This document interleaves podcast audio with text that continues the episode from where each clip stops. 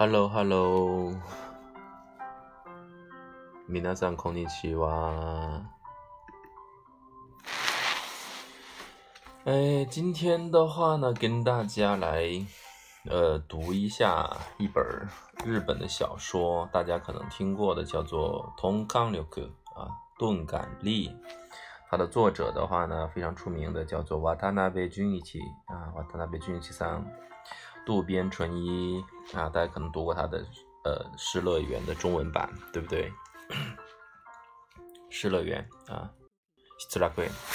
那么这是他的另外一本啊，叫做《钝感力》啊。这个的话呢，嗯，这本书很有意思啊，所以大家拿到这本书的时候呢，也觉得呃可以跟大家一起分享一下。那么我们呃这一个分享课的话呢，主要是跟大家念一下它的一些文字内容，所以。呃，小伙伴如果没有那个书也没有关系啊，我们主要是给大家呃分享一下这样的一个内容，呃，让大家去听一下，或者说呃去练习一下自己的这个呃听力的能力吧，呃，其实也挺好的啊，其实也挺好的。那么大家在念这个书的时候的话呢，我们会啊比较慢一些啊，就是方便大家更多的去。呃，听写啊，或者是听译啊，这样子的，希望大家能够喜欢啊。如果小伙伴儿呃觉得还可以的话，可以给大家点赞，可以呃转发一下啊，都挺好，都挺好的，谢谢你们。哎，嘿，哈基梅马修，那我们开始了。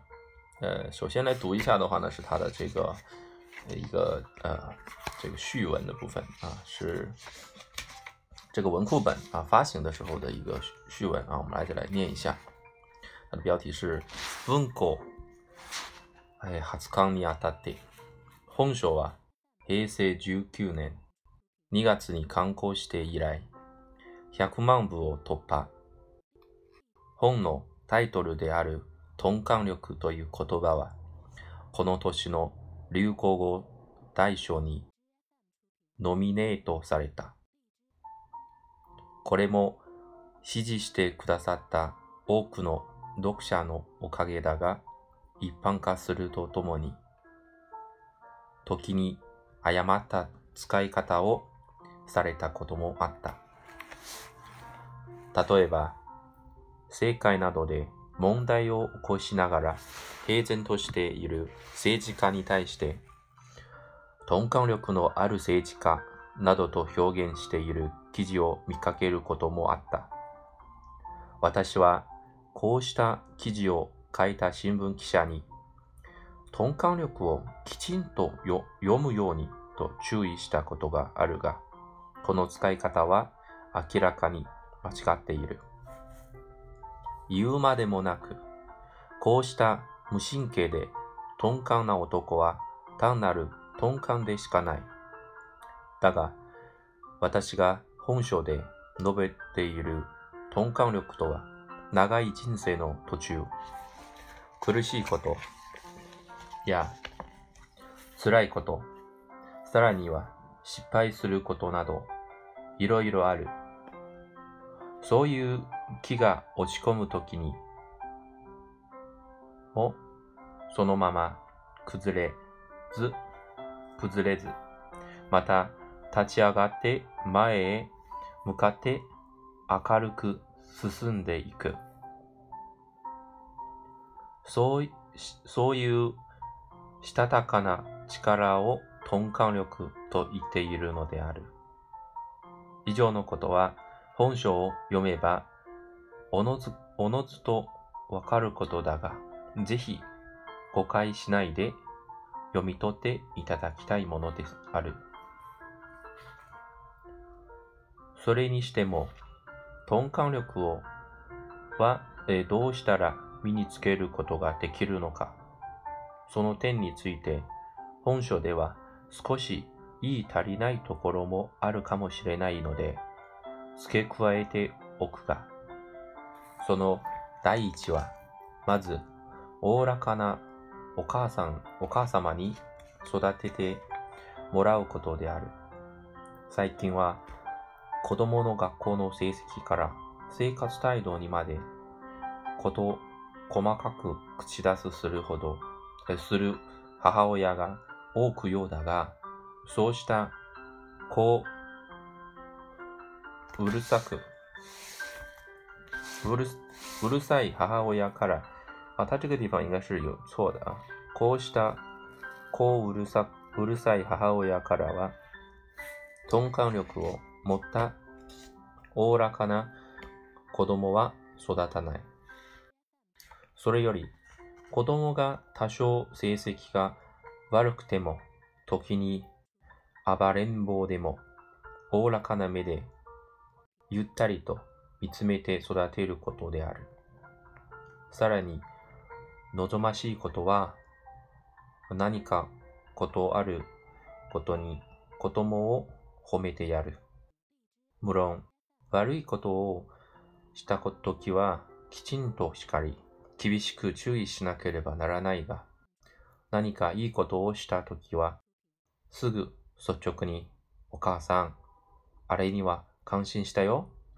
よく頑張ったね。素晴らし、素晴らしかったな。と称えてやる。言うまでもなく、子供は単純な生き物だから、褒められることで嬉しくなり、自信がつく。これでいいのだ、と思うことが月の一歩になり、それを加えていくことで、さらにまた前に踏み出していける。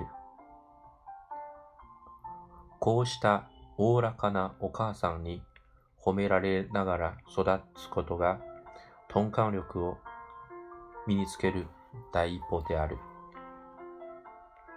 さらに、成長して社会に出たらいろいろ失敗したり、ミスを犯して叱られることもある。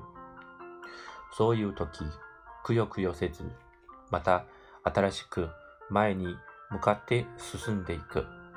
この時、大切なことは、失敗したり、ミスしたことは、えー、極力忘れるようにする。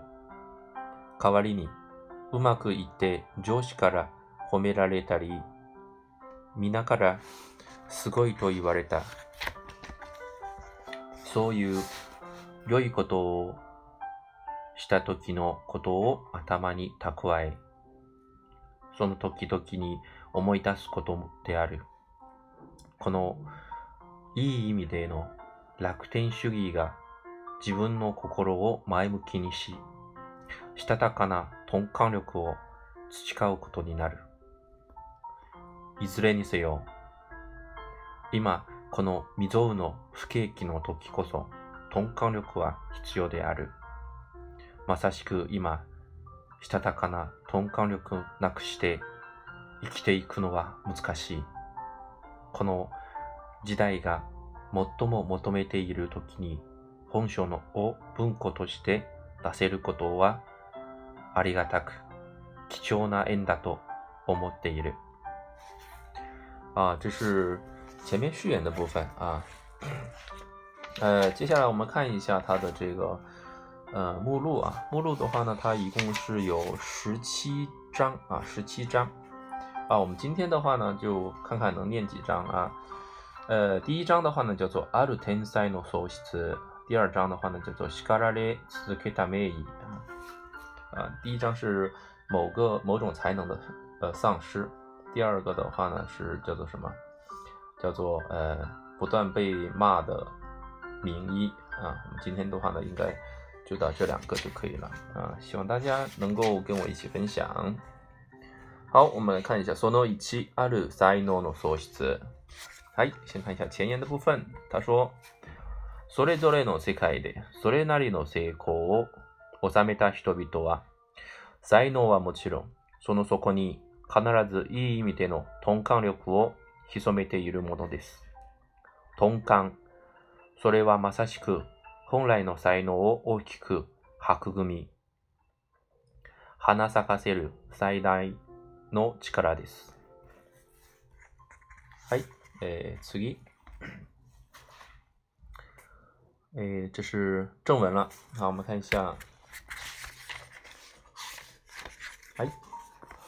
一般に鈍いということはいけないことのように思われています。実際、あの人は鈍いよと言われるのと、あの人は鋭いよと言われるのであでは、天と地ほどの違いがあり、もし、えー、鈍いと言われた人が聞いたら劣化のごとく怒るでしょう。同様に、鈍感と言われるのも明らかに否定的な意味として受け取られます。しかし、鈍いという意味をもう少し広く身体的な面まで広げて考えると、そのイメージは大変、あ、だいぶ、大分変わってきます。例えば、今、外で夕涼みをしていて、露出していた二の腕を蚊に刺されたとします。この時、A 君は慌てて蚊を叩き、追っ払ったとしても、その後、痒くて書くと、たちまち赤くなって腫れ上がり、それでも書いていると皮膚がただれて失神になります。これに対して、リ君は、軽く叩いて、顔を払った後は、それ以上、特に痒くもないらしく、平気な顔をしています。この場合、明らかに敏感なのは A 君の方で、鈍感のは、鈍感なのは B 君の方です。無論、これは蚊に刺されたかゆみに対してのことですが、B 君の方が肌が強くて健康なことは誰にもわかります。一方の A 君の肌が敏感すぎて弱くて傷つきやすいことも明瞭です。要するに A 君の肌は敏感で鋭いを通り越して敏感、過敏ということになります。こう見てくると、鋭いより鈍い方が上で優れていることがおのずと分かってきます。はい、次。えー、叱られてもへ、えー、へこたれない。ここで再び心というか、精神的な面における鈍さというものについて考えてみることにします。まずここに一人の男性、K 君がいたとして、彼はある会社に勤めています。会社で K 君はそんな優秀でもないが、そんな、えー、劣ってもいない。いわゆる平均的なサラリーマンですが、ある時、うっかりして仕事上のミスを犯してしまう。しかも、間の悪いことに、たまたま上司の虫の居所が悪く、皆の前でかなり強く叱られます。周りにいた仲間は、そのあまりの激しさに驚き、ちょっと、あの叱り方は、ひ、ひどすぎるひどすぎるんじゃない？と同情し、さらには、あれでは落ち込んで明日仕事を休むのではないか？と心配します。ところが、そんな皆の心配をよそに、K 君は翌朝、いつもの時間に現れて、昨日叱られたことなどを全く忘れたように、おはようと笑顔で挨拶します。これを見て、今まで心配していた人たちは思わず、おはようございます。と返事をしながら、あんなに心配していたのに、と、何やら気が抜けてしまいます。こうした K 君をどう見るか。よく言うと、あれだけ怒られたのに、ほとんど響かず元気なのだから、タフで立派ということになるでしょう。しかし同時に上司に厳しく叱られても響かない鈍いやつとも言えそうです。いずれにせよ、鋭いというか敏感でないことだけは、えー確かです。これに対して別の N 君は同じように叱られても K 君のように気分の転換がうまくできず、家に帰っても延々と考え、一人で悩み続けます。それどころか、俺はダメだ。どうにもならないやつだ。と、自らを責め、今更平気な顔をして会社に行けないと思い詰め、翌日休むかもしれません。さらにはそれが大引き、一日休んだのが二日になり、三日になり、ずるずる休むうちに会社を辞めることになりかねません。このトンカン君とビンカン君、二人を比較した場合、圧倒的に強くて頼りがいがあるのはトンカン君の方です。彼なら、これから何事があっても、たくましく生き抜き、将来会社の幹部ににもなれるかもしれません。しかし、ビンカン君はこの後も絶えず挫折して、そのうち親しい友達も敬遠して去っていくかもしれません。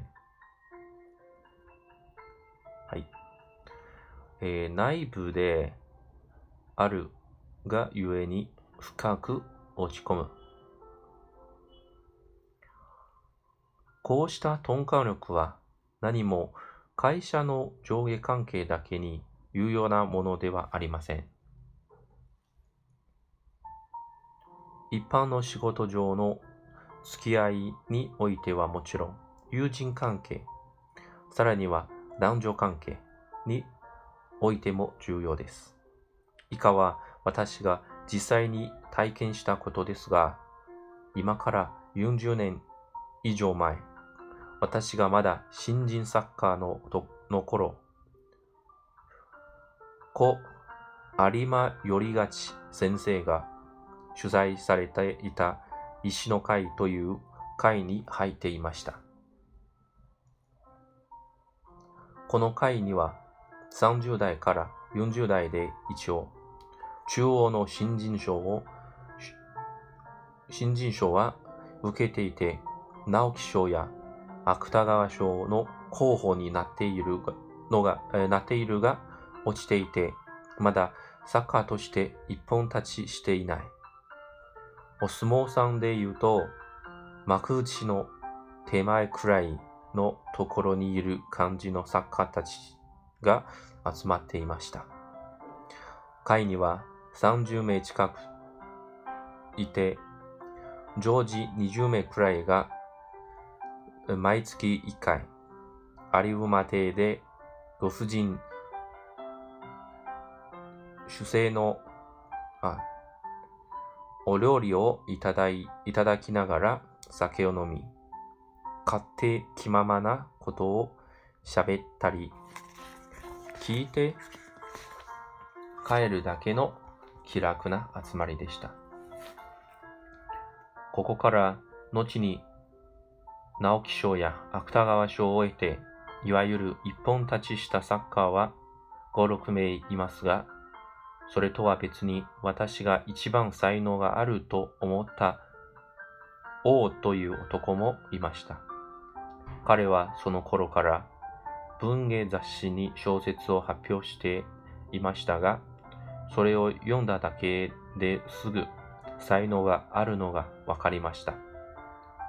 しかし、新人ですから、そうそう原稿の注文があるわけではありません。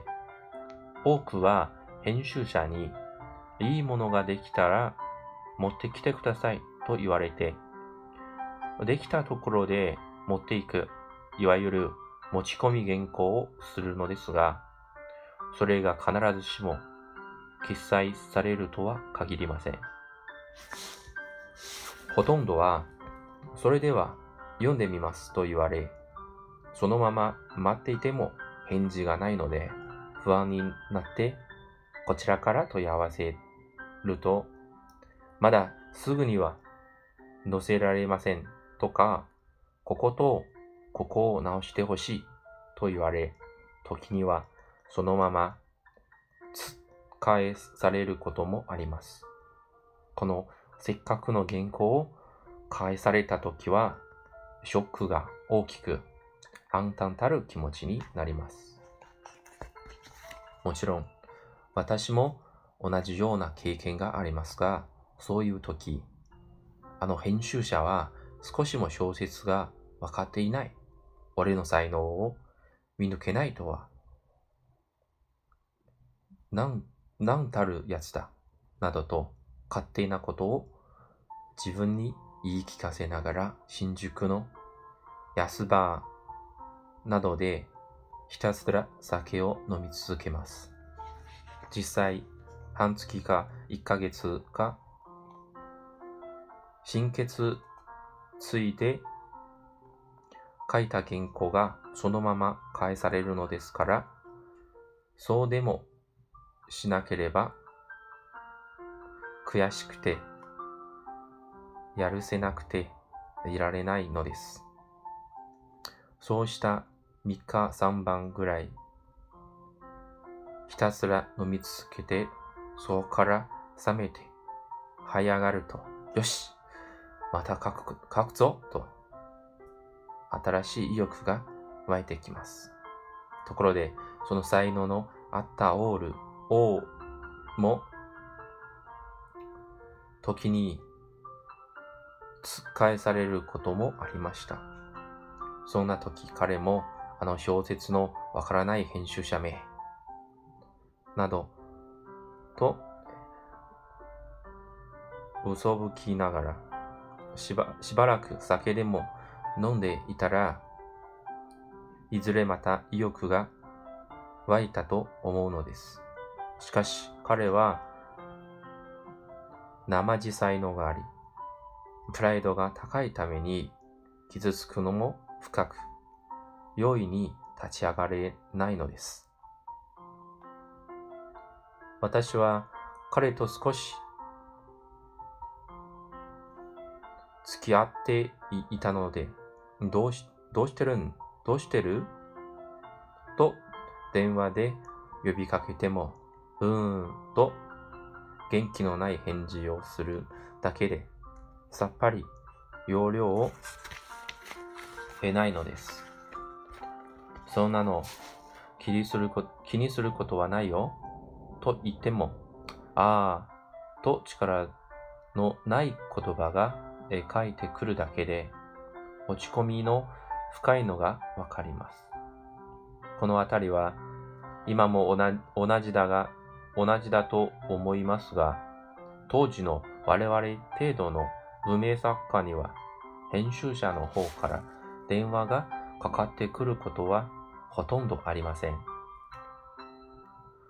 それだけに、たまにかかってきた時には、今また新しいのに取り掛かっていますとか、今度のはかなりいいと思いますと多少ホラーを書いて、あ、ホラーを交えて元気のいいところを見せた方がいいのです。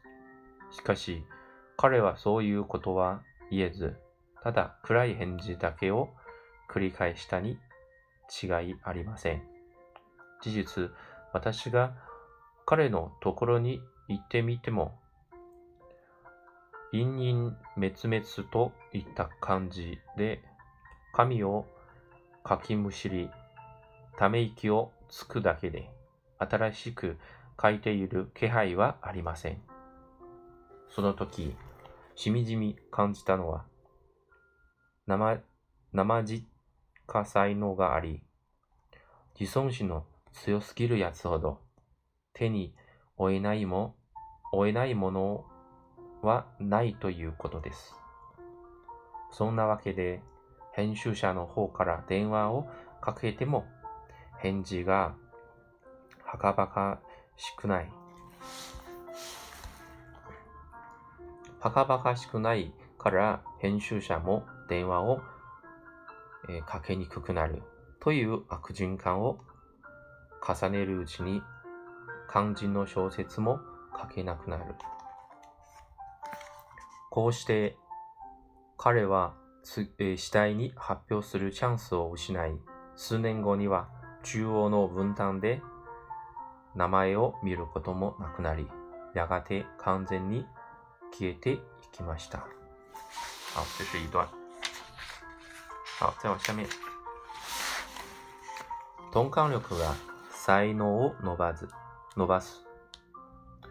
それ以来、私は時々彼のことを思い返しました。それにしても、あんな才能のあったやつがどうして消えたのか？そんな時、いろいろ考えて、最後にたどり着くのは、鈍感力という言葉です。はっきり言って、彼は内部で鋭くて傷つきやすかった。生地才能があり、自分でもあると思い込んでいたので、一度傷つくと容易に立ち直れない。要するに、文学的お坊ちゃまであったのかもしれません。確かに彼のような性格の男は順調に進み、周りがちやほやしてくれるときには、すいすいと伸びていくのかもしれません。そしてそのまま、もし、もしかすると、オースターになっていたかもしれません。しかし、逆に、一度、風向きが変わると、たちまち挫折する。そこからもう一度立ち上がって走り出すに至るまでの気持ちの切り替えができず、回復が遅れすぎず、結局チャンスを失ってしまう。ここで改めて思い返すのは、人間が成功するかしないかは必ずしも才能だけではないということです。言い換えると、言い換えると、才能通りに成功するわけではないと言ってもいいでしょう。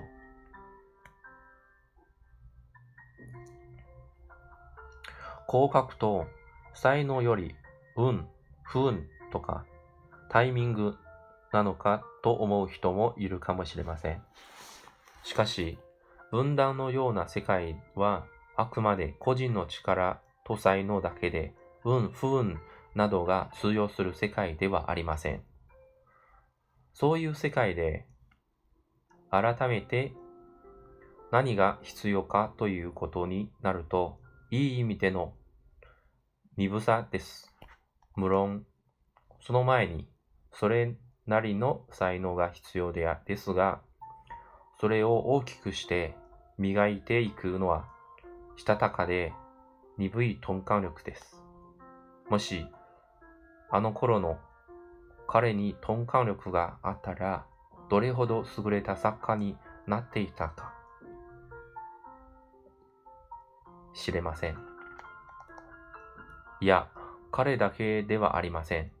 その後、一度は登場して消えていった作家の中にも、したたしたたかさや鈍さに欠けた人もいたはずです。そして、これは文学の世界だけではなく、芸能界やスポーツの世界では、そしていろいろな会社や企業で働くサラリーマンでも同じです。それぞれの世界でそれなりの成功を収めた人々は才能はもちろん、その底に必ずいい意味での鈍感力を潜めているものです。鈍感。それはまさしく才能であり、それを大きくしていく力でもあるのです。OK，这是我们的第一章啊，第一章啊，因为这个呃，其实是给大家读一下这个名著嘛，所以嗯，也没有去解释，也没有去翻译啊，读给大家听一下。嗯，大大呢也是呃拿着这个书就开始读，所以并没有呃去仔细的去揣摩他的情感呢，他的这个内容和大家一样的，就是纯粹的只是读给大家听啊。空尼奇哇。呃，胖达波桑啊，如果大家喜欢的话呢，我们呃，我们这个节目还会继续的往下去做啊，希望大家能喜欢吧。其实，嗯，这种现场给大家读的这种啊，我希望的话，时间上呃能给大家一些便捷了。呃，如果是大家没有时间听，大大也可以在这个直播结束之后把那个内容呃上传到这个。呃，主播平台里面啊，让大家可以随时的去听，好吗？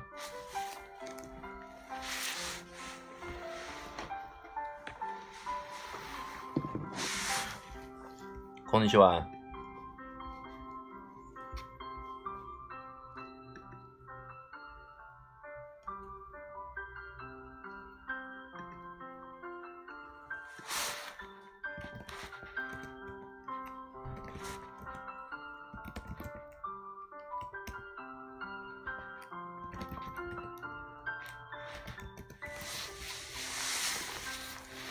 あ、こんにちは。パンダボーさん。うん、こんにちは、こんにちは。还有七海さん。七海ですか？はい、グローマさん。グローマ个怎么念啊カクラクマカクラクバですよね。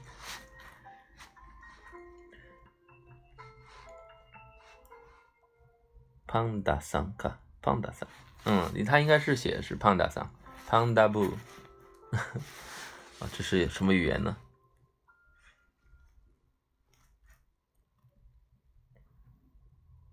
呵 呵？OK，呃，大家喜欢这个渡边淳一吗？渡边淳一，渡辺淳一。さん。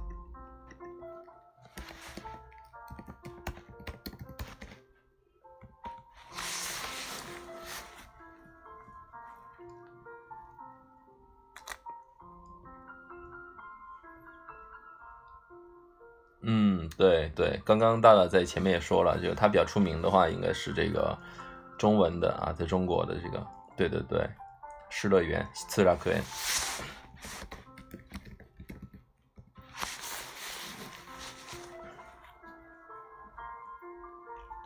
嗯，其实除了他以外啊，因为像这种职业作家写的东西的话，他。呃，确实有一定的局限性吧。就大大刚刚也给大家念了如果大家有刚刚有听的话，它其实的文字啊，其实并不难啊，所以其实大家可以去买来看一下啊。这个同康六克啊，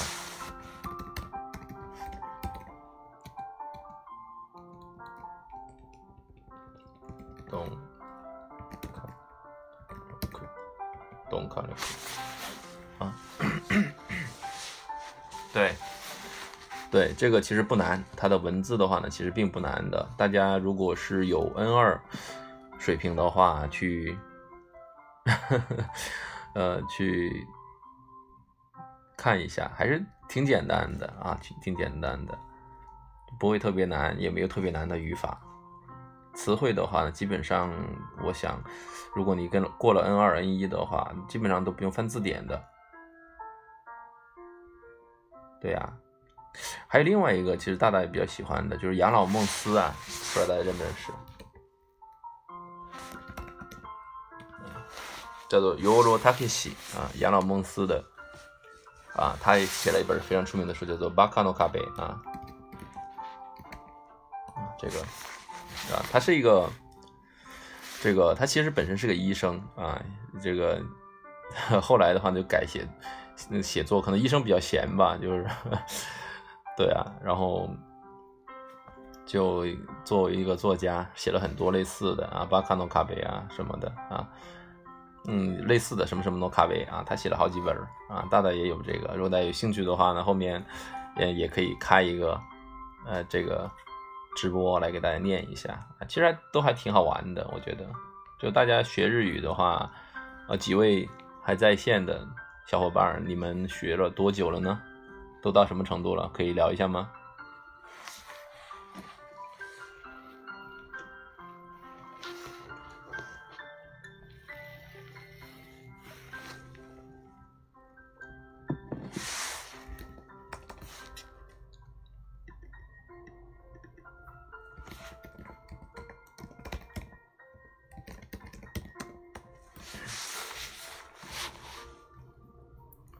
在学日语学了多久了呢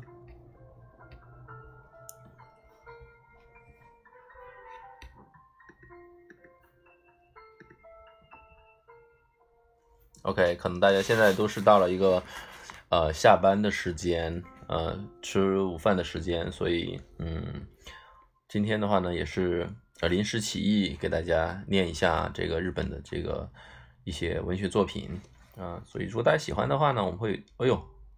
两年多了，专业生一年一年半还没过级，嗯，慢慢来吧，不着急的。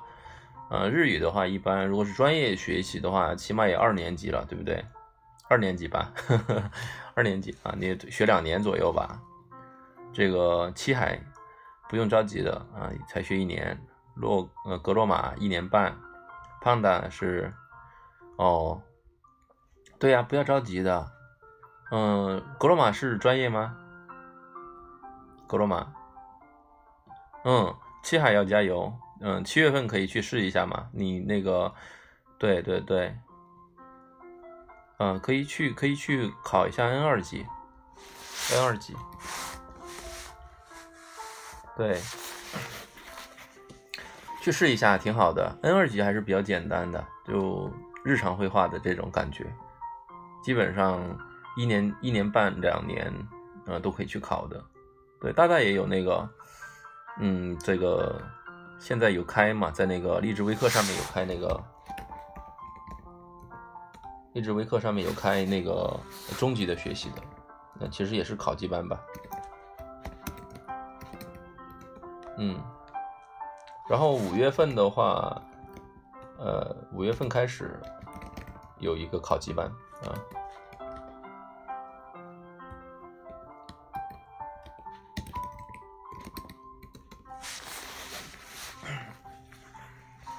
在励志微课上面有的，现在是在做啊，现在还是在慢慢的在做的，嗯，大家有兴趣的可以看一下。其实，嗯，就怎么说呢？其实大家自己学习也是很好的。不过老师的话，对对对，是另外一个 APP，是的，不是这个，啊，但是好像两个好像有一点不知道有没有关系啊，大家也不太清楚。反正我在那边有开网课，这边的话呢，主要是做一些直播课比较多。嗯，主要是给大家提供一些学习的信息啊，或者是哦没有关系这样子，哦，但是都是可以做的吧？嗯，这边励志微课这边大大做，其实呃早一些，呃放了很多的这个资源，大家可以看，呃就是在那个我的这个呃我的这个平台上面可以看到很多，放了很多很多的那个听力的资料吧，大家有兴趣可以去看一下，包括大大也在里面讲了很多课。呃，有很多这个课的录音的，大家可以看一下。对对对对对，大家可以去看一下，很多的。但是在励志微课上面的话呢，大大是做了那个，嗯，就是收费的课啊，但是不贵啦，就是说这种考级课，嗯，大概呃几百块钱吧，这样子可以帮助大家可以提高考试。其实考试挺简单，二级挺简单，不过呢，就是呃大家可能没有去考过，或者说没有去系统的学，就是去。了解过这个考级，可能大家会觉得有点困难。大概会在那个网课里面的话，会做一些这个呃介绍，帮助大家可以考考高分吧。就是我们专业的话，你比如说呃不能够只考个九十分嘛，对不对啊？你起码考个一百三、一百五的，对吧？这样子的才能显出你的专业性嘛。不然那 这个说出去哦，我日语专业的，我 N 二考了九十分，刚及格，这种呃不好听嘛，对不对？是吧？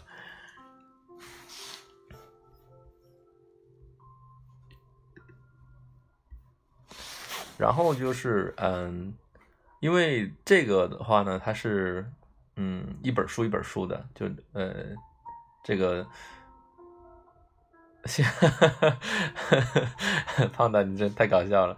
嗯，不是专业的也应该也考高一点啊。你这个不是专业的也起码考个一百三吧，对吧？一百二、一百三吧，这才像嘛。你这个，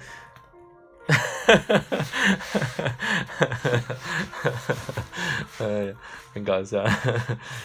嗯，这个还是要考高一点会比较好看一些的。如果是专业的同学的话，我建议大家一定要考过一级。啊，如果是非专业同学的话，二级要考高分，一级的话，你至少也要低空略过吧，一百一左右吧，对不对？但是我还是觉得，像考个一百二、一百三，呃，以前大大在那个，呃，做这个一些培训机构里面啊，我也以前是专业的，就是在培训机构里面做那个培训老师，就是考前的，N 二啊、N 一啊、BJT 呀，还有那个商务的。就是还 J test 和那个翻译的，做这个啊，就是做高分还是挺多的啊。N 一级考个一百七，对吧？这还是很正常的。N 二级考满分的很多啊，其实都还是挺简单的。那主要是大家要去学会去呃做题，学会去练习吧啊，是这样子。嗯，我们这个今天的这个呃满分很正常，满分很正常的。J test 其实还挺好那个的，我嗯就是胖大桑，你可以去看一下。大大我在那个这个平台上面有一个那个 J test 介绍的，你可以去看一下。嗯，那个 J test 其实一年考六次呢，比能力考更多一些，而且你考完一个月之内就知道成绩了，而且可以反复考的，看你考多少分来画一个呃级别的。啊，大家应该它总分嘛，AD 级的总分一千分。大家如果是 N 二的话，考个六百分左右；N 一的话呢，考个七百到七百五十分左右，这个是比较正常的。啊，能力考的话就相对简单一些了，因为它全是客观题吧。J test 稍微难一点，它有主观题，就是你要用动手写的，所以难度还是有的。嗯。费用两个都是差不多啊，没有太大的没有太大的差别啊。赚钱那不需要了，这个其实不贵了，就两三百块钱。好，小伙伴儿，大家去吃饭吧啊！这个我们，呃，我们这个。直播的话呢，会经常开啊，只要大大有空的话呢，都会给大家开这个这种免费的直播课啊，给大家读。然后，呃，大大还开了另外一个，呃，大家可以去关，呃，嗯，我出来一下嘛，大家可以去看另外一个，就是也是在这个励志平台上面的，大大有放，嗯，叫做大大带你学 N 二阅读啊，这样子的一个，呃，也是免费的直播课来的。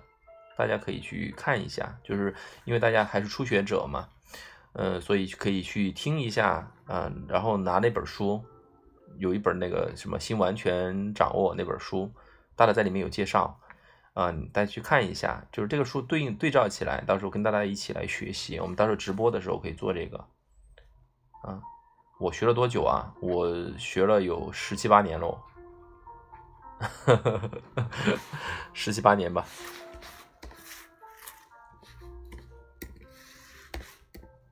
嗯，对，大大很老了，不像你们这么年轻。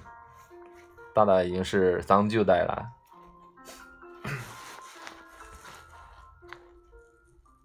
哈 哈没有了，没有了。嗯，我，呃，对我们，呃，年纪大而已嘛，就是学的久嘛，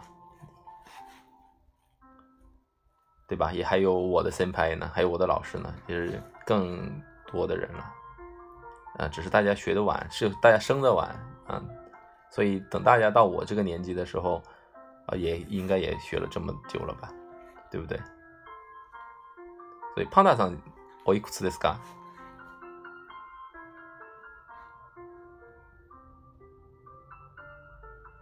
おいくつ？哦哦啊，大四的话那就二十岁，二十一岁喽，啊，还挺，嗯，还挺挺年轻的哦。七海，嗯，十八岁哦，瓦开瓦开， 嗯，大家还很年轻啊，就其实你们无限可能的。大大是高中的时候开始学的，开始学日语。所以就时间比较久一些了。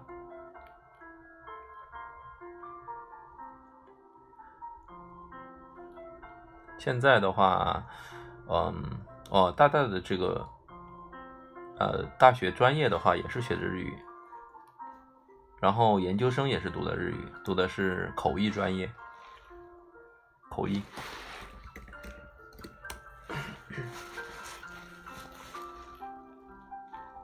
然后我的工作的话呢，就主要是做翻译的，然后也是做培训，就日语培训了，呃，考级培训，呃，日语基础的、日语商务的，呃，翻译的培训啊，都做的，做的还挺杂的啊，不厉害不厉害，做的久了就是这样子的，所以胖大长你也不用觉得很厉害啊，其实你做的久了，你也会很厉害的。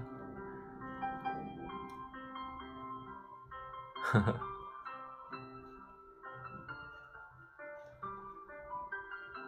大家学完那个 N 一之后呢，其实还可以再往上学的，有那个翻译考试，大家可以去了解一下。大大在那个呃呃前面的这个讲座里面啊，有公开讲座里面也有提到的，呃，有讲讲这个 CTTI 啊翻译考试，大家有兴趣可以去了解一下。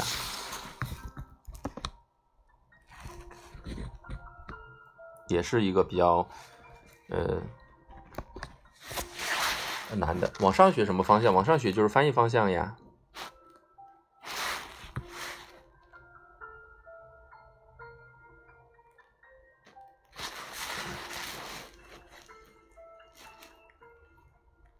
翻译。不过的话呢，就是呃，口译、笔译啊，这样子。口译的方向，笔译的方向了，看你自己更擅长哪一块。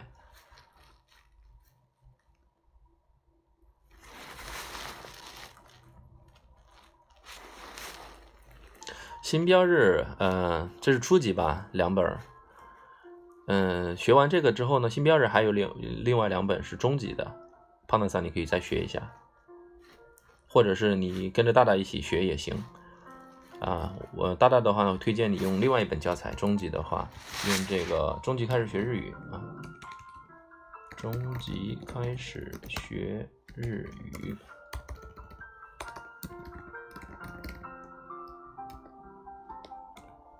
这个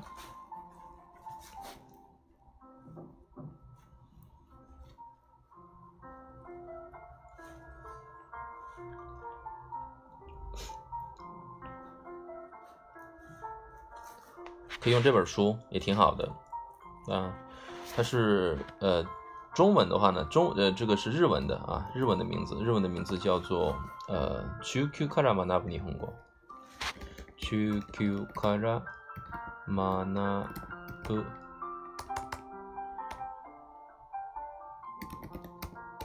日本語这个啊，中級から学ぶ日本語。还有一个的话呢，就是上級から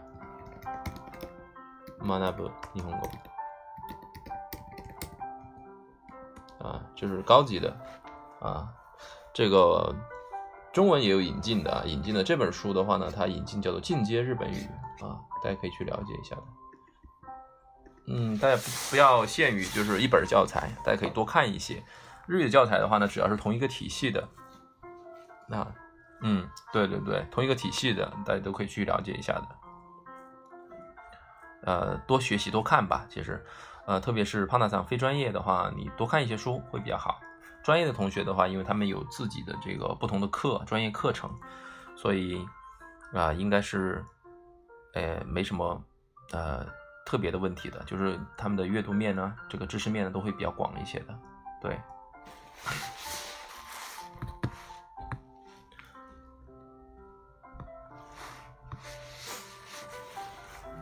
嗯，好吧，嗯，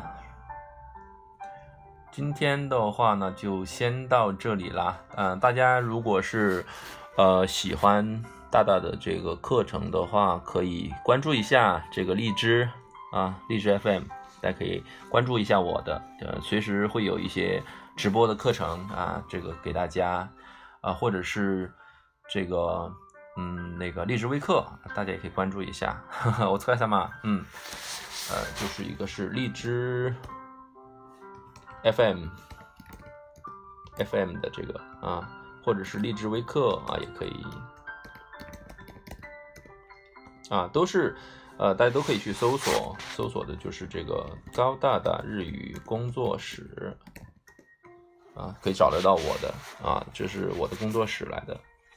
对对对，大家可以随时跟我联系吧。然后，呃，其实有很多的课，大家都有开，呃，各种各样的课吧。反正日语的相关的一些课程都会开啊。大家喜欢的话，也可以给大家留言，或者你想学什么，你想了解什么，都可以跟大家说。大家去整理一下这些资料，给大家做一个新的直播课，这样子好吗？嗯，お疲れ様。え、それではさようなら。 那么今天就到这里喽，嗯，さよなら。